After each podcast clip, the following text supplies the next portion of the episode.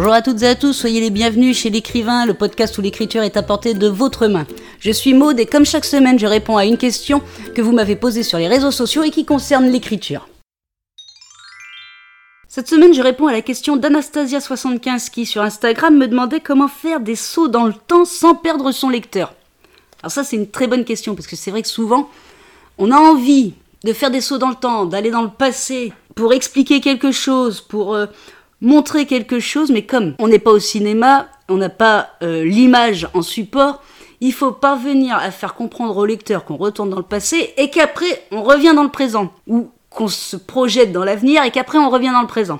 Donc c'est toujours plus délicat avec un livre de faire ça, cependant il y a quand même une astuce qui est la plus simple possible, c'est que lorsque vous commencez votre nouveau chapitre avec un retour dans le passé. Prenons cet exemple, le retour dans le passé. Il suffit tout bonnement d'indiquer la date juste avant de commencer réellement votre chapitre. Donc vous avez, on prend un exemple, le titre de votre chapitre ou le numéro de chapitre ou la petite étoile qui sépare votre chapitre.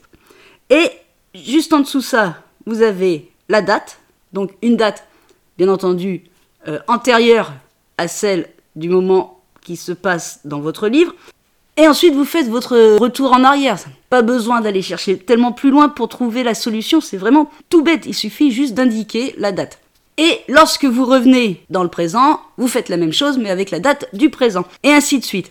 Les retours dans le passé, si vous voulez mon avis, ça peut être une idée de livre, hein, de faire euh, plusieurs retours dans le passé. Cependant, essayez de faire en sorte que vos chapitres qui se passent avant l'action de votre livre ne soient pas supérieurs au reste. Il faut que votre histoire reste le plus ancré possible au moment où se déroule votre histoire. Je sais, ça fait un peu répétitif, mais vous voyez, il faut que ça soit plus dans le présent que dans les retours dans le passé.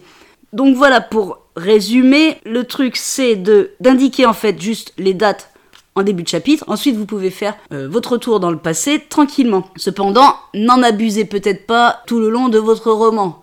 Faites en sorte qu'il y ait plus de chapitres qui se passent dans le temps euh, de votre roman que dans le passé.